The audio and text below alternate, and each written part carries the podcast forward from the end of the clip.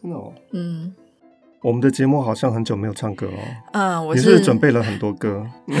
我是节目制作人，也是制作单位生鲜食材的营运长王维轩 Vivi。因为钟老师很难相信一件事情，就是很多人赞助这个节目，嗯、他的描述跟附注留言是希望老师可以好好讲故事，嗯、不要再唱歌。真的吗？真的。但应该也有很多人希望我再唱吧。所以我们现在就要来看看啦，嗯、看看哪一个多。是，我们要开一个活动。嗯。这个赞助链接会在单集简介。嗯，如果说你赞助这个节目，你可以写说你是赞助老师唱歌还是赞助老师不唱歌。嗯，那如果当月的赞助人数、嗯、或者是看谁多，对，看谁多，我们就决定怎么做。没错，因为老师听到这件事之后，已经准备了一个歌本，是不是？没有把钱柜下载而已了。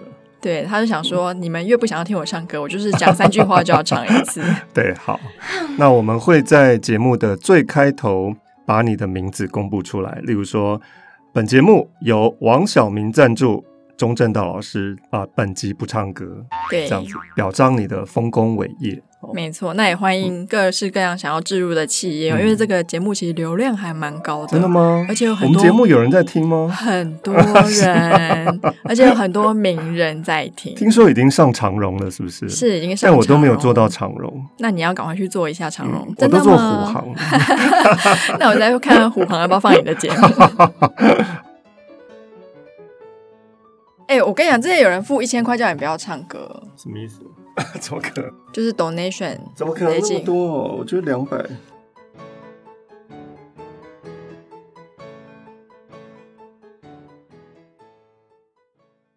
本节目由生鲜食材科技出品。Hello，欢迎一起今天遇到艾玲姐。今天我们的录音室还是基隆女中的辅导前主任美女老师本慧老师，欢迎老师好。好，上个礼拜我们提到一个非常有趣的话题，也就是着重在小爱她被性侵，她不知道应该怎么办，以及她居然怀孕了，全世界都觉得是小爱的错哦。那小爱从中也知道，她经过了这次的流产，她终于知道自己只是一个生产的工具，在父权社会里面，她是一个只有这种功能的人。这个对小孩来说是一个非常大的自我的认识，甚至于这个是可以随时被摧毁的，就要就要，不要就丢这种感觉。我觉得那个自我在她的身上就是一直没有好好的建立，嗯、然后当她怀孕的时候，大家会觊觎她肚子里的孩子来帮助他们的权利，觉得哦你好棒这样子。对，就是期待说，如果你有孩子，就可以让我的权利地位在家庭里面提升。可是很遗憾的，它也造成一个威胁之后，随时是可以被摧毁。被摧毁的时候，你就像一个东西一样的，我在踢，我在打的时候，旁边人都不敢讲话。嗯，你的主子。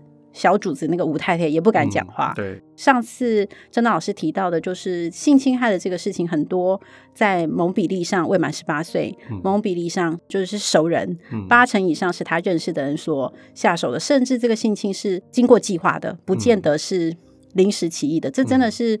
让我们觉得非常的可怕的现实，提醒大家说，其实身体自主权啊，真的是永远不嫌早。早点教你的孩子怎么保护自己，嗯，然后不会不敢说，不会觉得是自己的错，有一些方式去避免自己被性侵或是遭受任何的暴力行为。嗯、好，我觉得这个部分是非常重要。对，多年以前也是听我的学生说，他的爷爷会偷看他妹妹洗澡。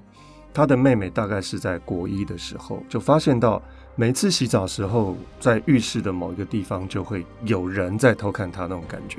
后来就发现到，居然是自己的爷爷哦，这个是我没有办法想象的事情。这种案例是不是很多？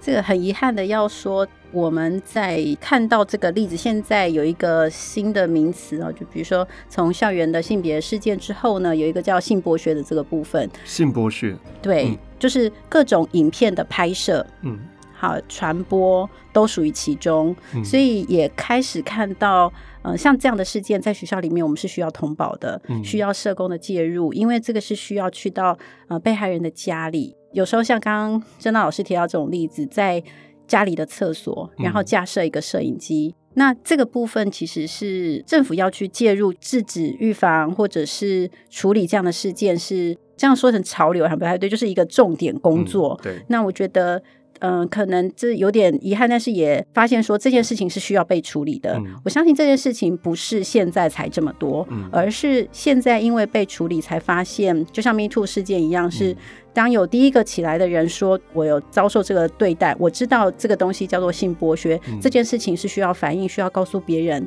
才很多人跟出来说，其实我也碰到。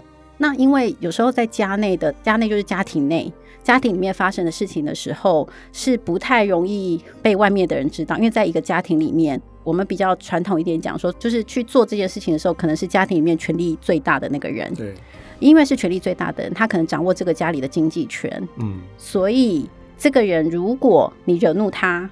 你指控他，嗯、这个人被带走了以后，这个家经济会失去依靠，嗯、那就会让这个受害者，好像我们一般女生的女学生，就是更不敢去告诉别人这件事情，或他会被告知你不要说。对那当他被制止你不可以说的时候，他也对于我们一直觉得说，一个旁观者制止他。没有帮忙处理的人，他对他的生气会比起那个直接加害他的人，他要来的更生气。嗯、好，在家庭里面，如果发生这样的事情，其实真的非常的遗憾。对啊，而且整个家族的面子要往哪里放啊？如果让其他的亲戚朋友知道的话，哦，根本就不用做人了。是是，但其实说实在的，以现在家族里大家的那个相处的方式，其实谁会知道？但是这个小女生就很容易会被家里的妈妈或大人奶奶好说，你不能这么说，你不能这么做，嗯、或者不能那么认为，她不可能这么做的。对好，一开始会被否认，这个过程是学会预防措施是非常重要的啦。嗯、对，所以从另外一个方面看，这种事情越来越多，也许就是小朋友的身体自主权被教育之后，大家更容易知道说，哦，原来这个东西是犯罪，这个是剥削。我应该要有勇气讲出来，或者是去面对它。我觉得在成为一个教育的过程，让孩子知道这件事情是不对的。那你如果碰到这样的事情，你是受害者，你可以勇敢的去跟其他的大人来讲，然后你可以得到的是怎么样的帮助。这个部分也是政府，我觉得应该要再多加的去帮忙的地方。嗯、我觉得这个部分，讲像各县市在处理这些事情的社工人力的安排，其实有非常大的差异。学校端会需要社工来帮忙的时候，会发现其实不同县市里面在对待这件事情的紧急度，因为受到人力、金钱的影响是非常的、嗯、不一样哦。对，是这样，所以我是蛮呼吁说，有时候台湾是有钱的，所以是不是应该要把这个部分，就是花钱花在教育上，花在这些事实的帮助上面，好，让这些的人力可以更多。嗯，其实这些社工的那个薪资待遇也都不是很好啊，所以我觉得是可以养这样子的人力去做这样子的事情。嗯、对，好，如果我们是小爱的话，在十四岁的时候在习家，他有没有一些？可以避免这种事情发生的方法，例如说刻意的要注意一下老爷，因为老爷可能不是第一次表示出对小爱的身体有意思哈。那有一些什么样的预防措施？我觉得那个测试的这件事情是要有敏感，所以他要知道家里的这个大人，嗯、如果是老爷，他开始有一些身体碰触的时候，嗯、你就要开始有警觉性，嗯、或者眼神，对不对？对、嗯、对，还有眼神。然后，因为小爱有一个蛮重要的是，他不知道自己长得很漂亮，然后他可能没有想过，在权力这么大的差异底下，嗯、我们会有其他关系的可能，嗯、被伤害的可能。虽然他有被打。但是可能呃没有想到这里去。如果有直觉，你要相信你的直觉。对，现在孩子会这样交代他，就是你感觉不舒服，就真的是不舒服。所以你可能要避免两个人的单独相处。然后你可能有一些预防，即使是家里面可能比较偏僻的暗的地方，就比如因为我想老爷家应该是很大啦，所以就会有一个很多厅堂门打开啊，随时可以出来，或是发出一些声响，让别人知道。对。那敢求助这件事情，或是敢喊，其实就像性骚扰的事件一样，就是当你碰到性骚扰事件的时候，你先发生，旁边的人会看到之后，其实通常很遗憾说，这个加害者常常有时候他是因为过度的自卑，所以他去用这些伤害别人的方式，跟性相关的方式，去更加的展现他的权利感的时候，其实他本身是很自卑的，他的自我是很小的，所以你的大喊会让他吓到，所以他就会制止他的行为。对。但小爱有没有在发生的时候大喊？我印象当中好像没有哦，她好像是忍气吞声的就这样子接受。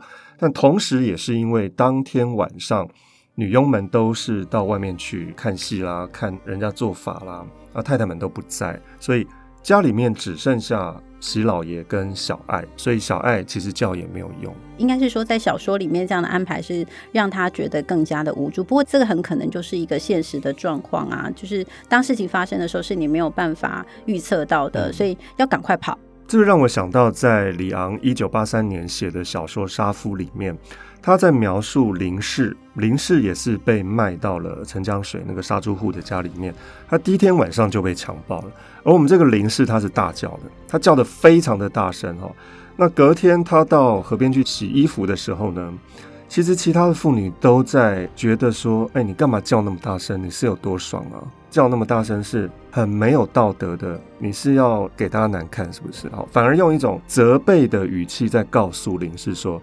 你不要叫这么大声，但没有人发现到那是一个求救的呼声。所以在发生事件的时候，要尽量的使用你的声音、你的肢体、你各式各样的智慧去避免掉这些事情的发生，是很重要的事情。我觉得在那个预防的当下，哈，就是如果你对环境的判断是你没有办法立即得到别人的帮助的时候，嗯，可能你要保持冷静。这个当然非常难。我相信第一个感觉应该会是被惊吓。当你没有预期有这样的行为、嗯、暴力行为发生的时候，第一个应该是惊吓，所以你所有的反应是关掉的。嗯，所以之所以没有说或没有当下求助，比较主要是因为第一时间是受到惊吓，所以他来不及反应。对、嗯，那如果你判断是可以反击的话，嗯、因为我们现在会教，不管男孩子或女孩子，嗯、你可以有一些防身术。嗯，可能要奋力一击，所以要学会一个人的身上最弱的地方在哪里？是哪里？哪里？眼睛。下体、小腿，嗯，喉咙、下体、小腿吧，肉少的地方，它会特别的痛。嗯嗯、对，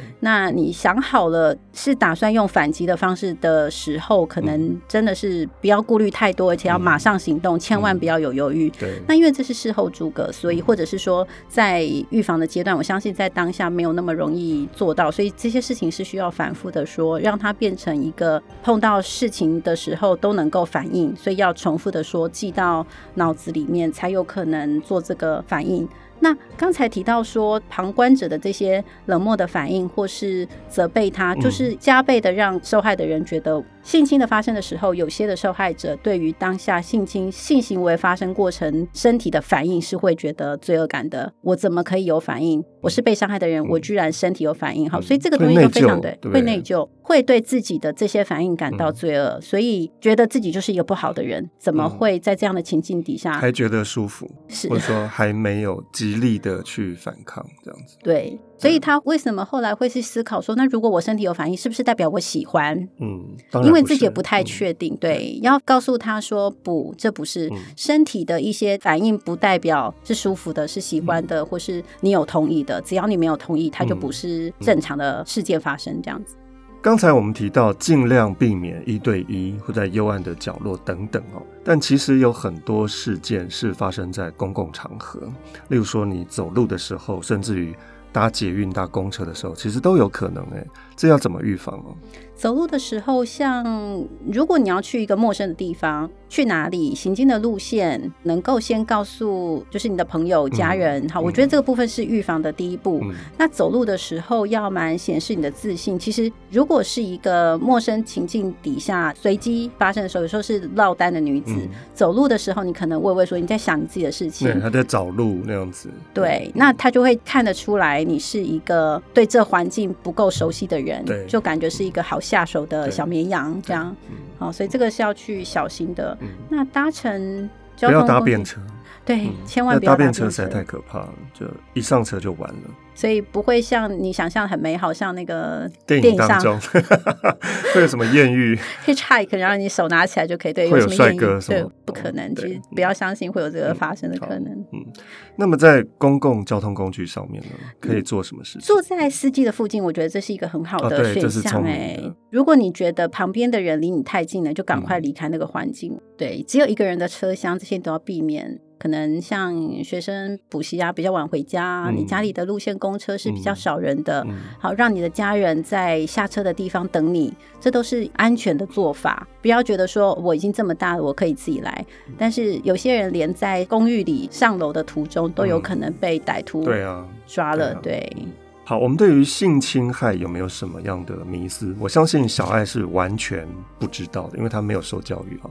但我们现在应该可以让自己有一些更前进的想法。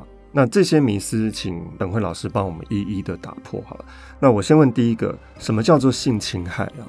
什么叫？它有没有什么定义？还是说哪些状况它也是性侵害？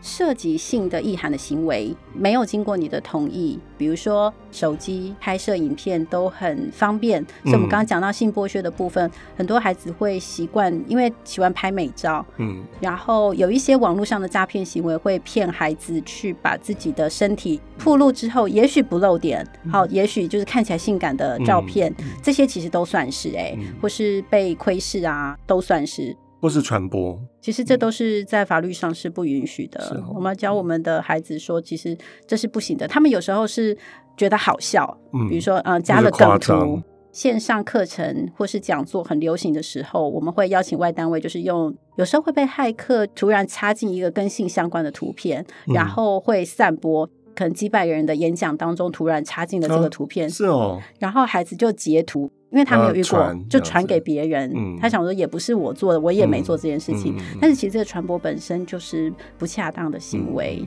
啊、嗯，对对。好，性侵害都是临时起意的吗？都是随机的吗？其实因为有一些是熟人，所以他也有可能是预谋的。嗯、那所以你看，像家里面的，不管是长辈、好亲戚、手足，甚至父母亲，都有可能。那其实讲到父母亲，因为现在像我们看到的孩子家庭的组成状况，其实变化很大。嗯，有时候因为你知道台湾的离婚率很高，嗯，所以重组家庭也多。对，好，那所以就是家庭的结构里一复杂了以后，有血缘关系的跟没有血缘关系的家人在一起的情况其实很多，所以亲戚的亲戚。朋友的朋友，好，同学的交往状况也是一样，所以呃，所谓的熟人可能只是朋友的朋友见过一面，嗯，我们可以出来过一次，所以就变成说，因为人际关系网络是更加错综复杂，可是这些事情都反而有可能发生这样的情况，就是说，因为接触的人更多了，所以很遗憾是有些事情就发生在家庭里。通常这样的纠纷，很多人都会用。一厢情愿、两厢情愿来说，你当初也是自愿的啊，你也没有抵抗啊，那这个难道就不算性侵了吗？这个就是另外一个议题。如果是约会性侵、嗯、约会强暴这件事情，哈，尤其两个人有交往关系，嗯、我们交往并不代表我同意或每一次都愿意跟你发生性关系。我觉得这个在认知上面是所有的人都应该有认识到，甚至婚姻之后，嗯，有时候是丈夫对妻子的。暴力行为，嗯、好性侵害，嗯、其实它都可以是成立的。对，好，有的时候我们总会怪女生说：“你看，就是你露大腿，你看，就是穿那个牛仔裤，屁股都露出来了，你就是穿的太暴露，你才会吸引这些人。”在例子里面看到说，婴、嗯、儿也可能啊。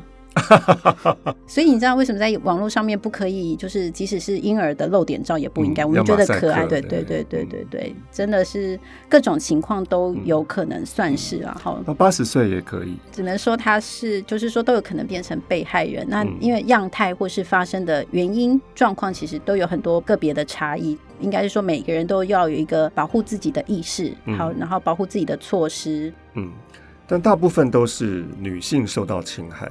我们上次提到过的，其实因为男性的部分是不敢说出口，我们还是对于在性别的力量展现或是一个权力角色，就性别角色上面认为你是主动者，我觉得这个东西在自尊上更过不去啊，所以其实男生也会耶，而且搞不好他说了，当然也没人相信。而且这个被嘲笑的过程，比如说那个很早以前的阿鲁巴这些的行为哈，就是你在说出来的过程就会被嘲笑。对，那被嘲笑又是另外一个自尊的损害，跟女孩子怕被责骂是一样的道理哈，所以没面子也可能是一个让她不敢说的原因之一。这样。现在高中还有阿鲁巴吗？我念高中的时候，几乎是每节下课都在上演。就是你们那时候，这真的是不行，好吗？那女生跟女生如果是性侵害的话，大概是什么状况？就是抚摸，她觉得不舒服。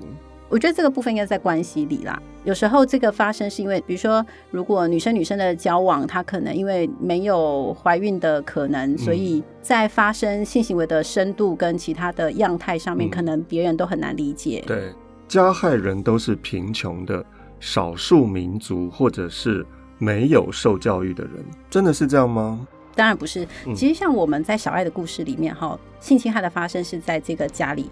嗯，这个家里面发生的所有的事情，其实外面的人，尤其在那个年代是不会出这个家门的，嗯，不会被知道的。对，好，那高社经地位，嗯，低社经地位，对，尤其像老爷这样的人，嗯，你以为他不会这么做，嗯，但他就是会，只是他因为有权利，所以他会让这件事情，这个消息不能出他的家门，嗯，好，所以我觉得这个是在形态上面大家要重新建构的一个。方式，所以我们还是回来讲说，所以性侵的这个过程是跟权力有关系，在权力关系上面的不对等造成的伤害。